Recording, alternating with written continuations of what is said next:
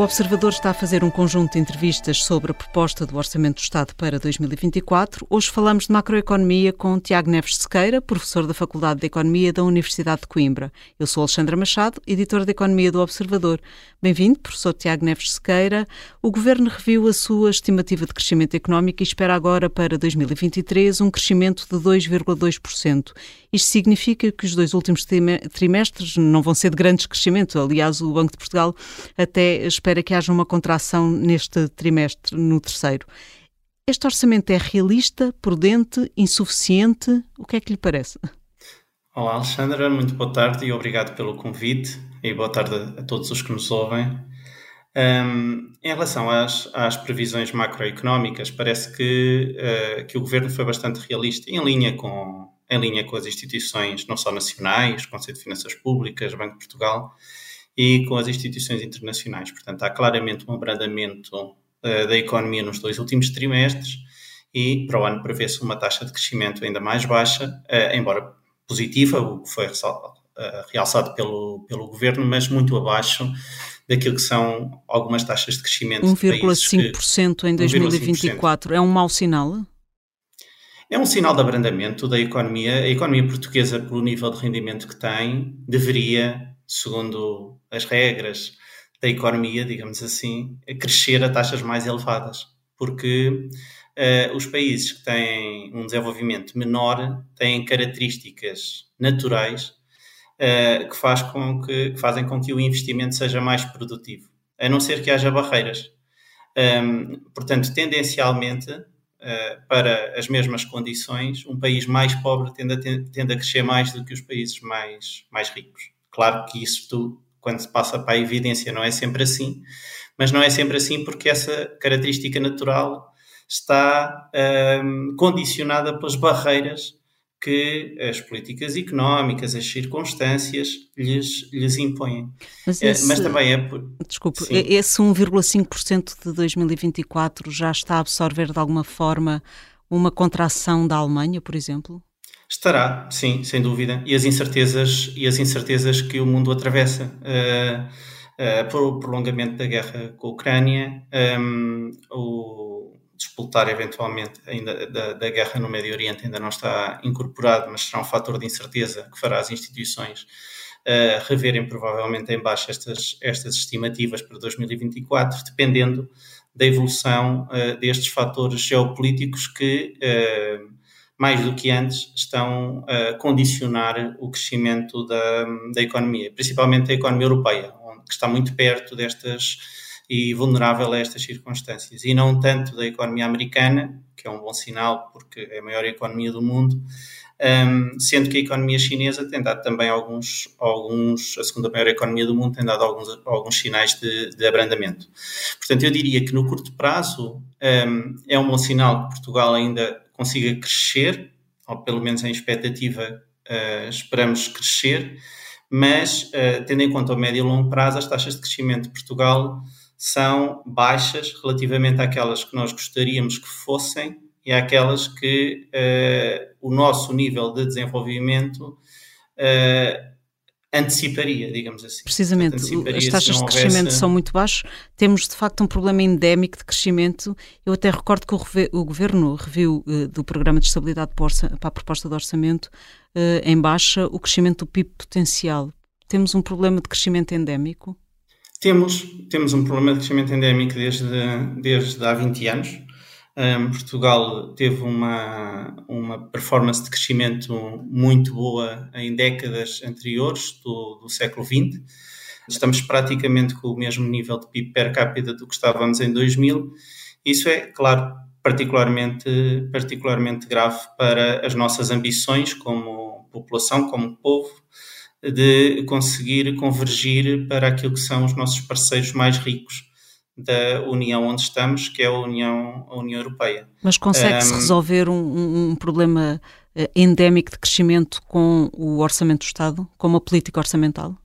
Eh, se a, apenas se a política orçamental for consistente, um, credível e que envolva um certo consenso e que não se ande sempre a alterar orçamento a orçamento. Que é o que acontece, e, portanto, não é, na realidade? Que é o que acontece na realidade, porque há, há poucos consensos, um, ehm, no fundo, dos, do, dos políticos que uh, governam o país e muitas vezes altera-se políticas estruturais, como políticas da educação, políticas da saúde, Uh, são essas políticas que são muito importantes também para o crescimento e para a produtividade. E também se alteram políticas de incentivos à produtividade, e às vezes até os mesmos espectros políticos mudam, portanto, de agulha uh, quando se trata de e quando se trata de proporem medidas concretas relativamente àquilo que é, por exemplo, a política fiscal.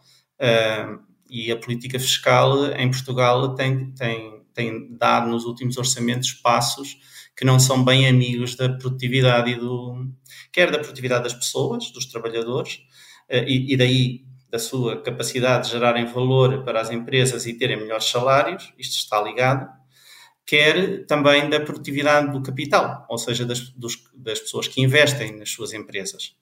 E por que é que eu digo isto? Porque uh, uh, há, há, dois fatores principais, não tem só a ver com o nível da taxa média, digamos assim, de IRS ou de IRC, tem também a ver, mas tem também a ver com muitas mexidas na, na estrutura dos impostos. A estrutura fiscal em Portugal é muito complicada. É cheia de escalões, do lado do IRS, tem nove escalões, para ter uma ideia, eh, apenas países, por exemplo, se bem me recordo, dois países eh, nas estatísticas da OCDE, que é o México e outro país da América Latina, têm nove escalões de IRS. Uh, a generalidade dos países da OCDE com, com, com, os quais nos comparamos, nomeadamente os europeus, tem cinco escalões de IRS e alguns dos quais têm dois escalões de IRS. E, e, além dos... e quando nos comparamos. E no IRS, então, o panorama é bastante eh, pior, não é? Eh, com os benefícios fiscais, mais de 500, não é?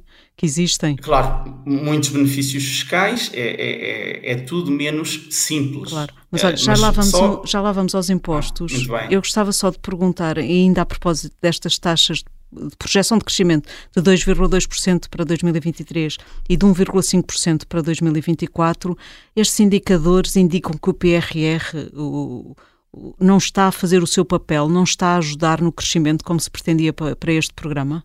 Enfim, não, não, não, é quase um exercício de adivinhação, porque nós só podemos saber o impacto do PRR no fim, uh, mas ainda assim. Uh, não só as taxas de execução, como a própria maneira como o PRR foi uh, elaborado, uh, não é um PRR que seja direcionado uh, ou fortemente direcionado para o aumento da produtividade.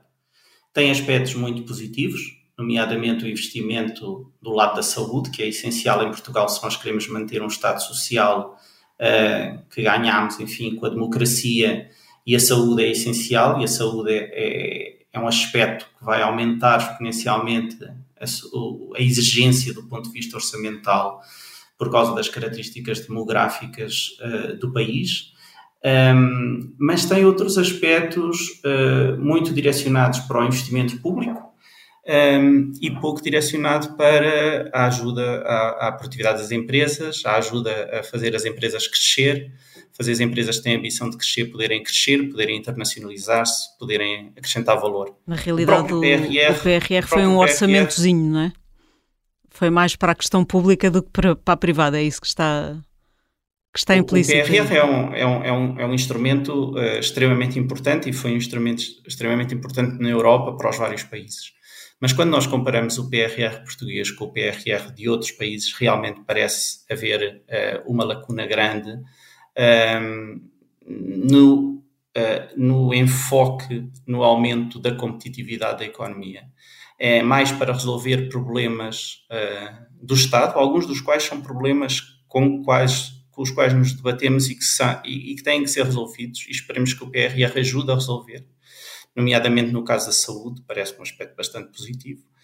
Um, mas tem outros, tem, tem, tem pouco dinheiro para, para ajudar as empresas a alavancarem a sua capacidade de crescer, se internacionalizar e de, e de melhorar. Um, e por isso, este abrandamento revela que o PRR, pelo menos, não compensa os fatores negativos que a economia uh, tem uh, neste momento e que estão a puxar para baixo, não só da economia portuguesa, como, como nós somos uma pequena economia aberta, estamos sempre a levar choques uh, negativos e positivos do exterior. Mas não, e, portanto, não nós somos muito vulneráveis. Não se antecipa para Portugal, com os dados que conhecemos hoje, obviamente, porque, enfim, não temos aqui uma bola de cristal, que Portugal possa entrar numa recessão. Pois, isso é uma pergunta. É a bola de cristal, não é? é exatamente. Uh, depende muito, como Portugal é uma pequena economia aberta, depende mesmo muito da evolução das circunstâncias que hoje afetam a economia, a os economia mundial. Uh, os parceiros europeus, principalmente a Espanha, a Alemanha, uh, são os grandes parceiros de Portugal e eles estão dependentes da, da evolução do mundo, não é? Da, Portanto, dependemos muito, se entramos em recessão ou não em 2024, depende muito da evolução, da evolução das circunstâncias, não só das circunstâncias geopolíticas, que essas sim afetam as maiores economias do mundo, das quais nós dependemos. E faz bem o governo em colocar tanto ênfase na descida da dívida pública em percentagem do PIB? Faz. E Aí porquê? O governo, porque a, a dívida pública não só está estudado como a percentagem, do, a percentagem das despesas e da dívida são prejudiciais ao crescimento, como, por outro lado, se não fosse assim, e com orçamentos que tendem a ser cada vez maiores em volume, quer em despesa, quer em receita, correríamos o risco grande de voltar a ter uma situação de pré-bancarrota e provavelmente recurso às instituições internacionais para, eh, para pagar a nossa dívida. Porquê? Porque a nossa dívida é colocada uh, nos, vários, nos vários compradores. Por exemplo, uh, compradores internos, quem compra certificados da Forro, títulos do Tesouro, uh, que é dívida que é vendida aos agentes internos, mas a maior parte da dívida é vendida a agentes internacionais a fundos uh, e, e, e, que estão muito atentos ao, ao, que se passa no mercado. Por exemplo, um dos grandes, uh, um dos grandes aspectos positivos que aconteceu nos últimos tempos e que o governo também enfatiza uh, foi a subida dos ratings pelas agências internacionais. E o facto de nós estarmos a prever uma descida da dívida pública abaixo dos, dos 100%, não, não tem muita importância se é abaixo, se é acima dos 100%, quer dizer que é estamos a é? aproximar-nos é? muito, é, é, um valor psicológico, mas estamos a aproximar-nos muito da média da zona euro, que é à volta de 91% do PIB, uh, eh, e isso significa... Mas longe dos 60% que precisamos uh, ao abrigo das regras europeias.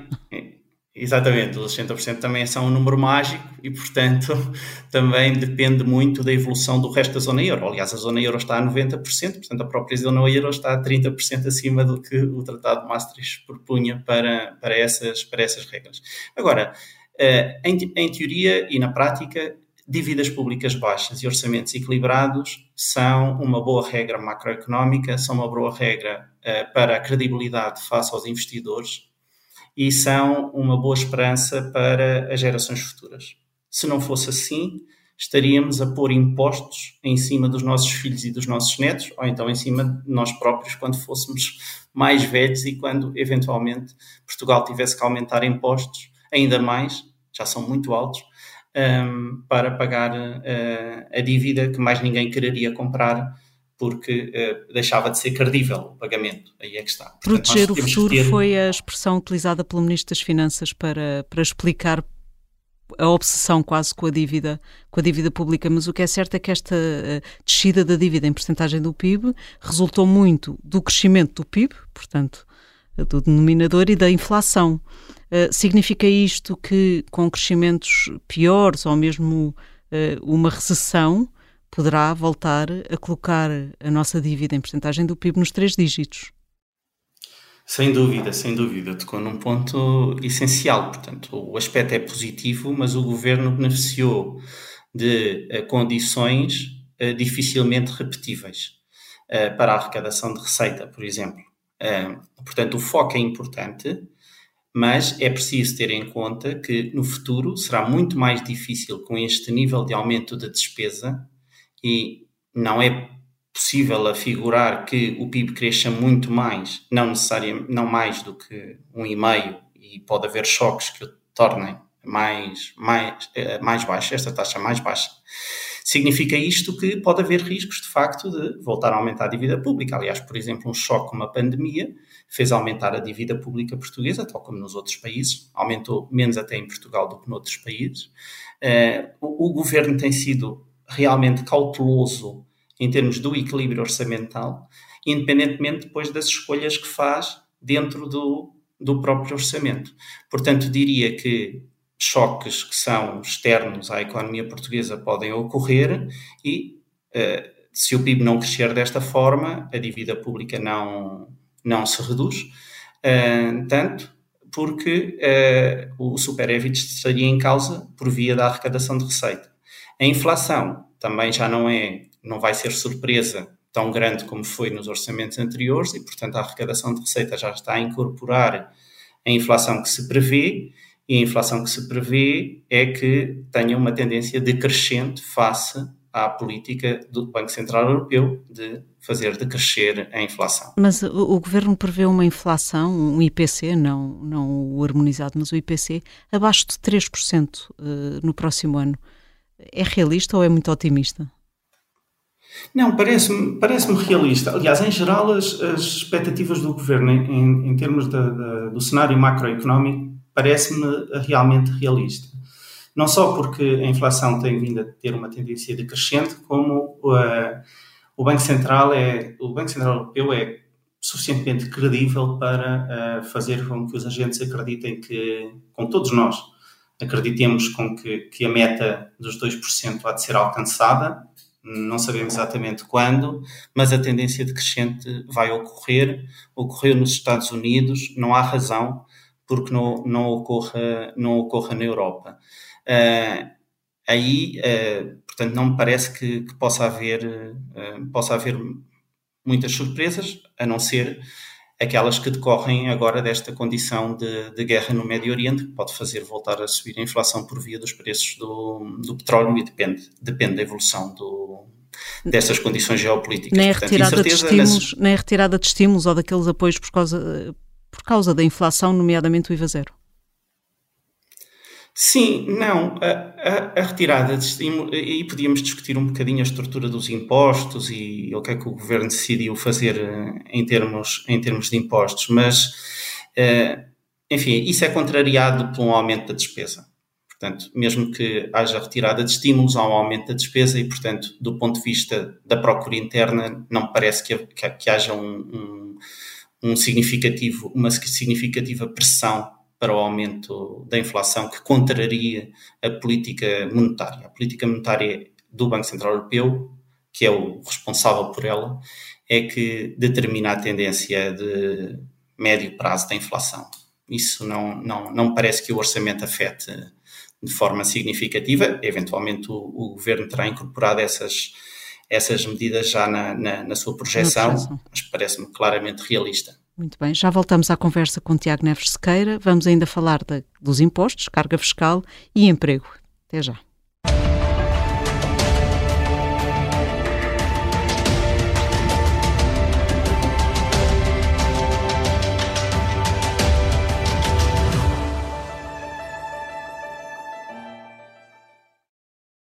Esta é a Operação Papagaio o plano mais louco de sempre para derrubar Salazar. Episódio 3. Nome de código: Alice. Espera, está, está a acontecer qualquer coisa! Qualquer coisa de estranho! Uma série para ouvir em seis episódios que faz parte dos Podcast Plus do Observador. Um novo episódio a cada terça-feira. Os Podcast Plus do Observador têm o apoio da Onda Automóveis.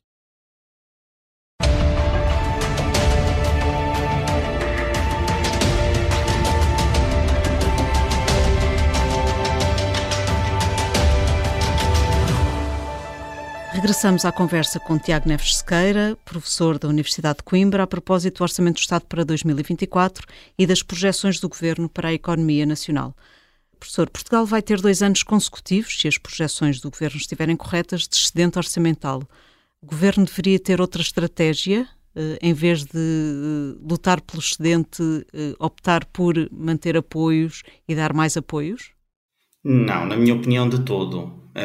Esta, esta, este foco, como, como estava a dizer, este foco na, no equilíbrio orçamental e, e em ter excedente para conseguir uh, uma credibilidade nos, nossos, nos compradores da nossa dívida pública elevada para evitar uh, problemas futuros, como os que já passamos, é um foco extremamente importante uh, na, nas, escolhas, nas escolhas do governo. Claro que um, um, equilíbrio orçamental pode ser obtido de diferentes formas. É? Neste caso, o que o governo faz é aumentar as receitas e aumentar, e aumentar as despesas e assim consegue um equilíbrio orçamental ou um, um pequeno, um pequeno superávit. Ainda assim, os credores internacionais, uh, de acordo com as avaliações das agências internacionais, estão a olhar para a nossa dívida pública como um ativo uh, que deve ser comprado.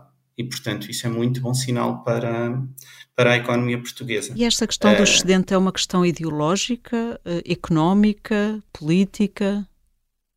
Deveria ser não, o quê?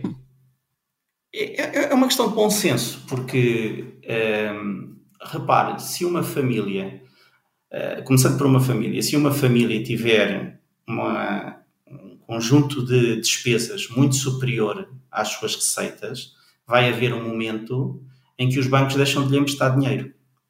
E aí a família pode ou consolidar créditos, como muitas famílias estão a fazer, ou até declarar falência uh, e, e, e, fica restringida do uso de muitos produtos financeiros, de obter novos créditos, etc., fica restringida nas suas ações por ter tido esta circunstância de ter uma despesa muito mais elevada do que a receita. Numa empresa é igual. Se nós passamos anos sucessivos com mais despesa do que a receita, não há outra solução do que a empresa ir à falência, ou, ou o Estado suportá-la de alguma forma. Mas tendencialmente a empresa não tem viabilidade, vai à falência. O que acontece nos Estados não é assim tão diferente, uh, porque os Estados também têm que se financiar, tal como as empresas e as famílias se financiam nos bancos, os Estados também têm que se financiar ou nos bancos internacionais, em consórcios de bancos, ou em investidores privados, seja nacionais, seja internacionais. Se os investidores deixarem de acreditar que aquilo que estão a comprar, que o produto que estão a comprar é um produto que vai ser remunerado e devolvido, deixa de ser um bom investimento, deixam de comprar e o Estado pode ir à falência. E o nosso já teve essa experiência anterior e, e nós, enfim, lembramos, porque foi há relativamente pouco tempo, um, de que isso acontece. Há outros Estados, imensos Estados que. Uh, chegam a, este, a esta situação de bancarrota e as medidas corretivas nunca são melhores do que as medidas preventivas. Nós já sabemos isso por experiência própria até, não é? Exatamente. e não Exatamente. há muito tempo. Portanto, portanto, não é de todo, é uma questão de bom senso, é uma questão que se as pessoas uh, pensarem nesta situação, que esta situação afeta famílias e empresas de uma forma muito natural, um, ehm, afeta os Estados também. E, portanto, não tem nada a ver com... Uh, portanto, política ou ideologia. Da ciência económica, sim, do ponto de vista da ciência económica, é aquilo que é uh, razoável e aquilo que está dito que uh, a dívida pública deve ser sustentável, digamos assim. Uma das novidades deste orçamento, pelo menos do anúncio do, do, Ministro das Finanças, foi a criação por parte do Governo de um fundo para o investimento eh, com esses eh, excedentes, além das receitas com concessões rodoviárias que eh, virão no futuro. Uma das razões para esse fundo é que estamos à espera que os fundos europeus se esgotem um dia destes, nomeadamente quando a Ucrânia entrar na União Europeia. Que riscos é que isto representa ficarmos sem fundos europeus para a economia portuguesa? Bom, representa um risco elevado não termos uma comparticipação virada para o investimento uh, que os fundos europeus têm tido, é? nomeadamente para o investimento privado. Um, isso são riscos substanciais. Uh, eu diria que quase que não é um risco, é uma inevitabilidade, não sabemos é quando, porque além da Ucrânia, há outros países que são mais pobres neste momento que Portugal e que vão precisar de ajuda e que uh, estão em processos de, de pré-adesão ou de adesão uh, na União Europeia, uh, porque enfim, parece que não há outra forma de, de olhar para, para a estabilidade no continente do que este, este, este alargamento. Um, isso terá consequências, como teve consequências para outros, quando Portugal também aderiu ao, à União Europeia. Portugal e Espanha aderiram ao mesmo tempo. Uh, por isso eu diria até que este, este fundo é, é uma boa ideia e é, um, e, e é talvez a ideia única, talvez ideia inovadora do orçamento, porque o orçamento pode ser dito como um orçamento de continuidade face aos orçamentos anteriores, não muda assim tanta coisa. Um, e este fundo é uma ideia que não há muitos pormenores sobre a sua gestão, mas se for bem gerido, compensará de alguma forma depois o, o, o fim das, das contribuições uh, líquidas que recebemos hoje da União Europeia, uma vez que possivelmente vamos passar a ser contribuintes nós, líquidos, pois, para a União Europeia. Mas significa isso que as nossas empresas não têm capacidade de investimento uh, sem ser por via de, de, fundos europeus e o próprio Estado também não? As nossas empresas, uh, algumas têm, outras, outras não têm, não é? é? sempre, é sempre assim, mas um, ehm, os, os, fundos europeus tentam ser um, um, um subsídio digamos, à, à atividade produtiva, a atividade produtiva essencialmente atividade inovadora, atividade, atividade em consórcio para ganhar escala. Uh, portanto, tem um conjunto de uh, aspectos benévolos para, para a economia. Por isso, claro que as empresas e algumas terão certamente capacidade de crescer sem, sem os fundos, mas os fundos são, no fundo, um acelerador da convergência. Esse é o grande, o grande benefício dos fundos europeus. Foram sempre, eh, como objetivo, tiveram sempre um, ser um acelerador da convergência. Agora, há países que usam melhor ou pior esses fundos, uh, e houve épocas nos mesmos países que esses países usaram melhor ou pior esses fundos, e o, e o efeito na convergência foi melhor ou pior. Um, ehm, dependendo da, da época em que, em que estivermos. Portanto, os fundos são um acelerador para, para, a, economia, para a economia crescer. Sabemos também um, que o Estado nunca, nunca é muito, muito executor, digamos assim, um bom executor, pelo menos, do seu, da sua projeção de investimento, fica sempre uns, uns tiros abaixo daquilo que projeta. Isto tem ver, muitas vezes isso tem a ver com, uh, com a necessidade de, de, ter orçamentos equilibrados antes da inflação foi através das cativações, não é? A partir de um certo momento o Estado uh, o Governo Central diz às, às, administrações locais, regionais e às entidades independentes ou autónomas uh, que deixam de poder executar. Uh, e, por, e, e, aí conseguem os superévitos quando veem que no fim do ano depois já estão, estão em risco. depois vem a inflação e esse foi outro, outro mecanismo para, para obter o, o superávit. por isso a execução depende da capacidade que o Estado tem de se modernizar, de ser amigo das empresas, uh, depende de, daquilo que no jargão se chamam reformas estruturais, que há pessoas que são avessas a esse, a esse tipo de, de, de, linguagem, mas na verdade Portugal tem feito algumas, no, neste, neste caso, talvez não as suficientes, não é? Dado, dado, dado o crescimento que temos tido. Uh, Portanto, nós precisávamos de ser um país mais amigo do investimento, mesmo em termos de medidas, de medidas nacionais e, e não só, até porque os fundos estarão, se não a acabar, a diminuir e não será este fundo que substitui um PRR, PRR, por exemplo. E, exatamente. Não substitui na mesma medida, pode ajudar, mas não substitui na mesma medida. Este Orçamento do Estado tem a característica de a despesa pública eh, ir aumentar mais do que a receita, pelo menos as estimativas, e a despesa pública em porcentagem do PIB vai voltar a subir. Eh, o Estado está a crescer? Está a engordar, digamos assim? Sim, sem dúvida, o Estado está a engordar. Uh, houve muitas contratações para, para o Estado, algumas, algumas são perfeitamente justificáveis e, e, vai, e outras vão continuar a ser também justificáveis, mas a despesa pública é inevitável que aumente, uh, principalmente na área da saúde, na área da educação uh, pode estabilizar, mas vai passar por um momento de aumento com necessidade de novas contratações. E depois temos muitas pessoas, nomeadamente na área da educação, também a irem para o subsetor da segurança social. e, portanto, a pesarem a despesa pública desse lado. Uh, portanto, é, é, inevitável que, dada a estrutura demográfica do país e as necessidades que nós temos nos serviços essenciais, que gostamos de continuar a prover à nossa sociedade, que a despesa pública um, aumente. Uh, nestes setores, poderá haver outros setores em que poderia haver menos, uh, menos aumento. Mas eu, eu diria que, que a despesa pública em Portugal é algo quase que é um, um fator que quase que não é controlável, ou seja, como assim? É controlável exatamente por causa destes dois grandes okay. uh, pesos na onde é que nós podemos controlar a despesa pública? Pagando dívida, e como pagamos dívida, pagamos menos juros. juros. Uhum. Um, e podemos, obviamente, controlar, melhorar a eficiência.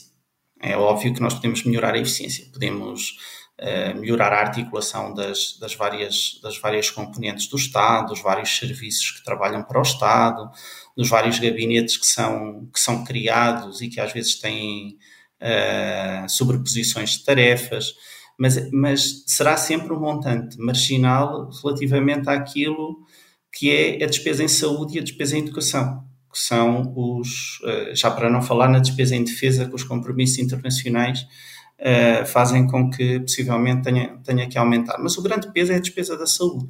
A despesa da saúde não há como eh, se nós quisermos manter um Serviço Nacional de Saúde funcional, uh, não há como não prever o seu aumento. Os medicamentos são cada vez mais inovadores e mais caros, as, os métodos de diagnóstico são cada vez mais caros e a população envelhecida carece mais desses, desses tratamentos cada vez mais caros.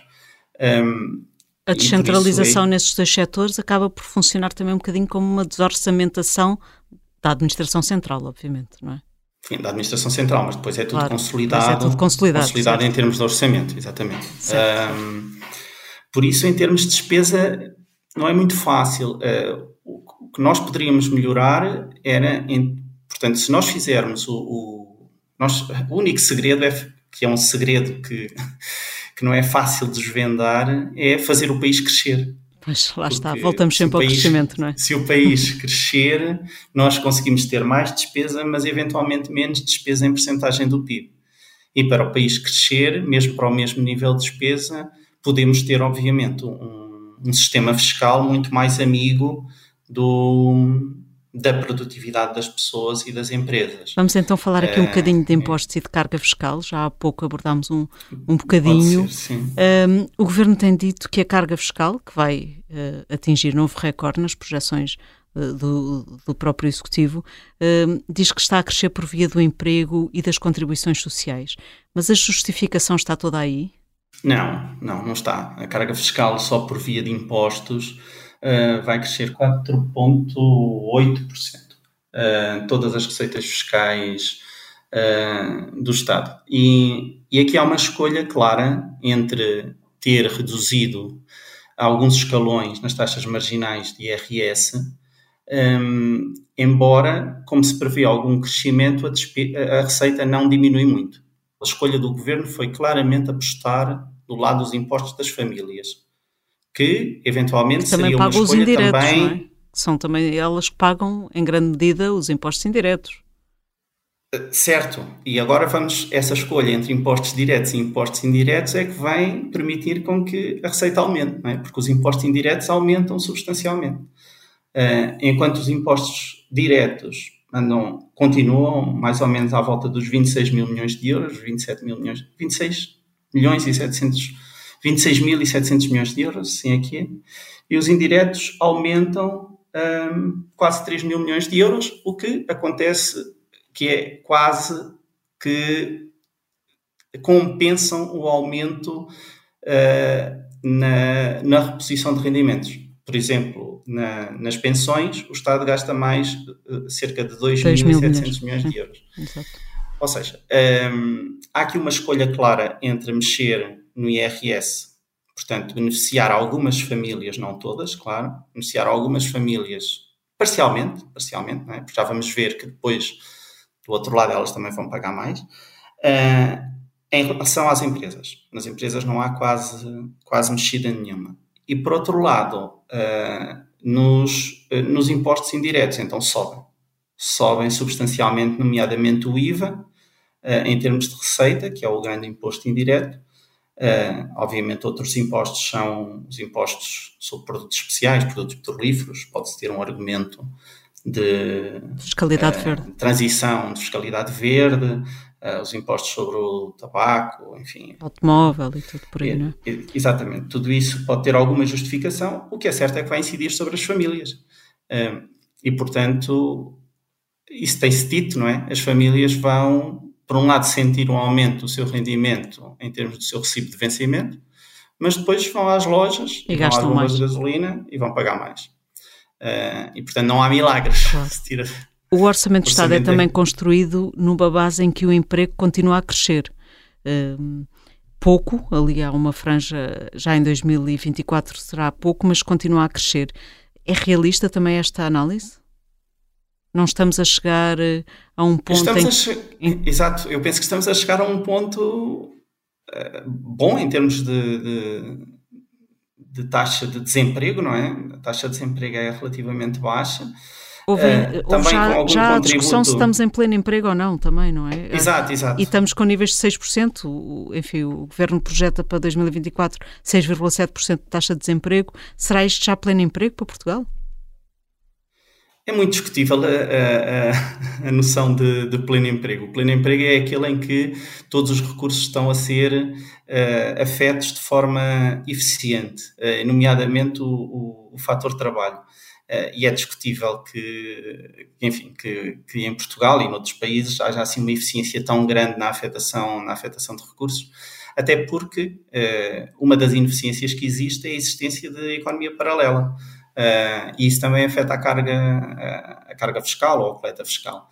Mas, mas os, os 6%, é, portanto, já, já estamos a, a antecipar um, um, ligeiro aumento, o que me parece realista. Parece-me, pareceria-me irrealista melhorar esta taxa, até porque parte desta taxa é consequência do próprio governo estar a contratar.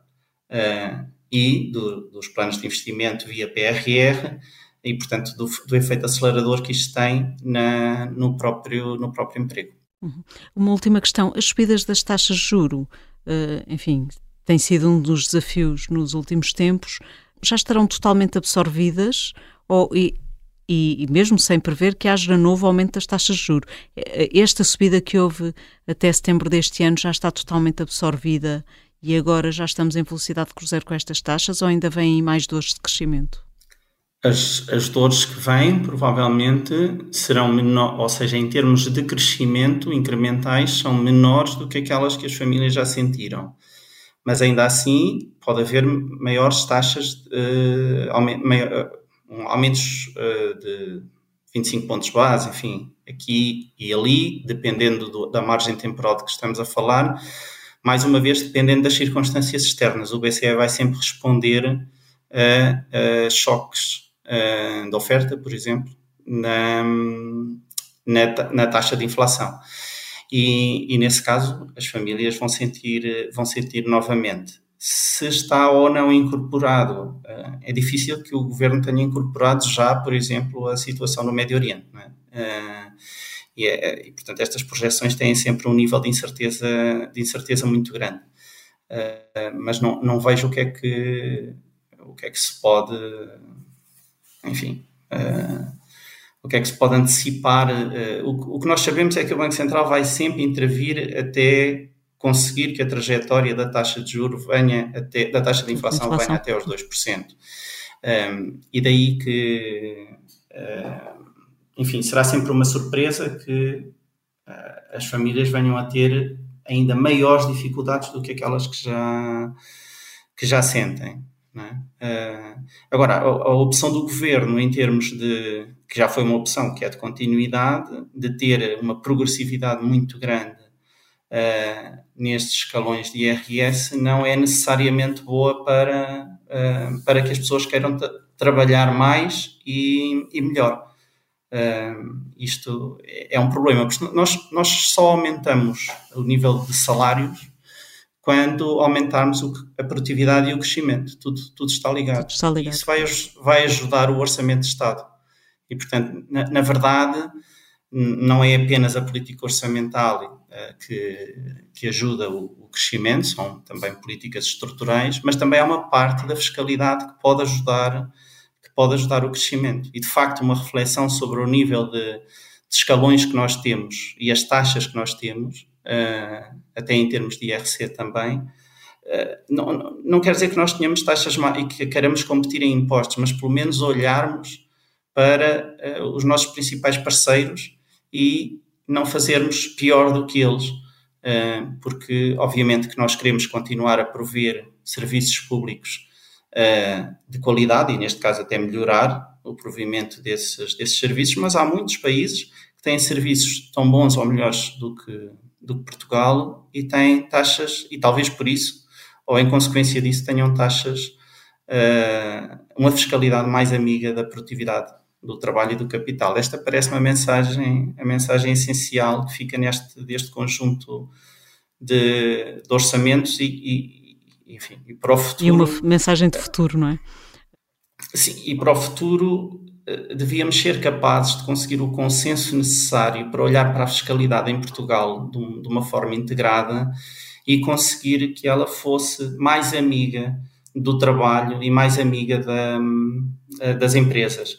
Porque eh, não é só reduzir taxas médias que vai melhorar, claro que vai melhorar eh, o que as pessoas recebem ao fim do mês, mas vai incentivá-las a trabalhar mais ou a trabalhar melhor, a trabalhar com mais qualidade, a aprofundar os seus conhecimentos para melhorar a sua produtividade. É difícil com tantos escalões e com uma progressividade tão, tão elevada e tão uh, ao contrário do que os países que os nossos parceiros fazem. Tiago Neves Sequeira, muito obrigada por nos ter ajudado a folhear a proposta de Orçamento do Estado para 2024. Até uma próxima oportunidade. Obrigado, o gosto foi meu.